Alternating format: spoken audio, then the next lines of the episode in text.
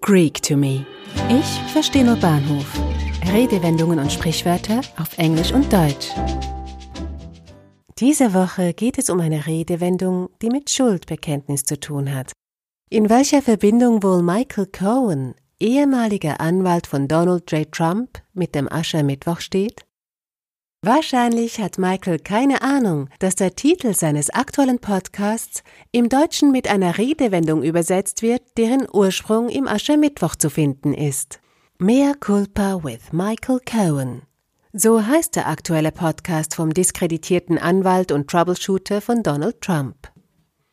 Am treffendsten lässt sich sein Podcast im Deutschen mit der Redewendung Asche auf mein Haupt übersetzen.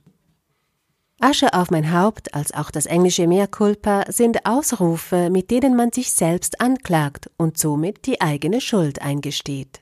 Allerdings werden sie heutzutage häufig ironisch eingesetzt, so dass die Schuld verharmlost wird.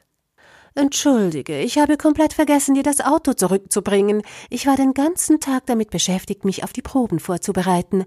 Asche auf mein Haupt.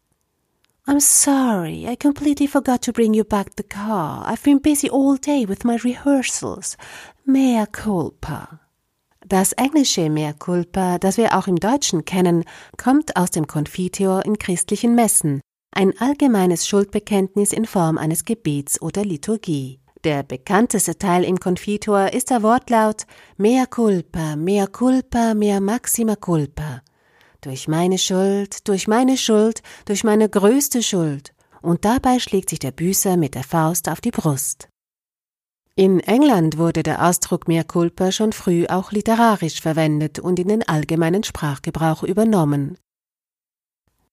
Das deutsche Asche auf mein Haupt wird im Englischen nicht etwa mit Ashes on my head übersetzt. Dieser Ausdruck existiert im Englischen nicht als Redewendung, der Brauch aber, sich Asche aufs Haupt zu streuen, ist auch in England bekannt. Ash Wednesday, Aschermittwoch, ist vielen ein Begriff.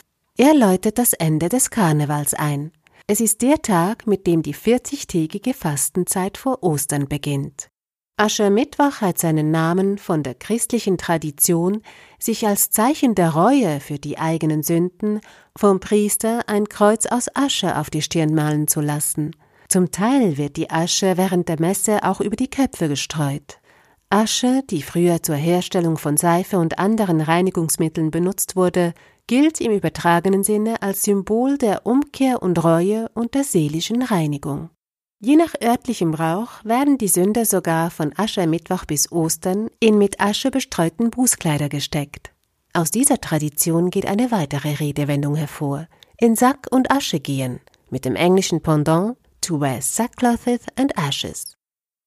Mit Blick auf die Stürmung des Kapitols in Washington fordern nicht wenige Gläubige in den USA, dass nicht nur Trump oder Michael Cohen in Sack und Asche gehen sollten, sondern auch die religiösen Leader des Landes. So fordern Blogger von The Daily Cause If there was a time when religious leaders in America should be wearing sackcloth and ashes, it is now.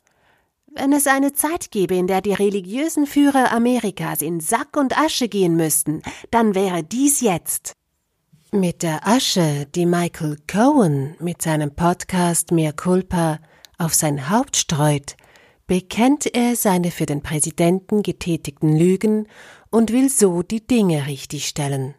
Woche für Woche zerlegt der ehemalige Trump-Anhänger das Trump-Erbe angeblich mit The Truth, Nothing but the Truth. Das ist doch schon mal ein Anfang. Eine Produktion von Audiobliss, gesprochen von Marilena Diemey.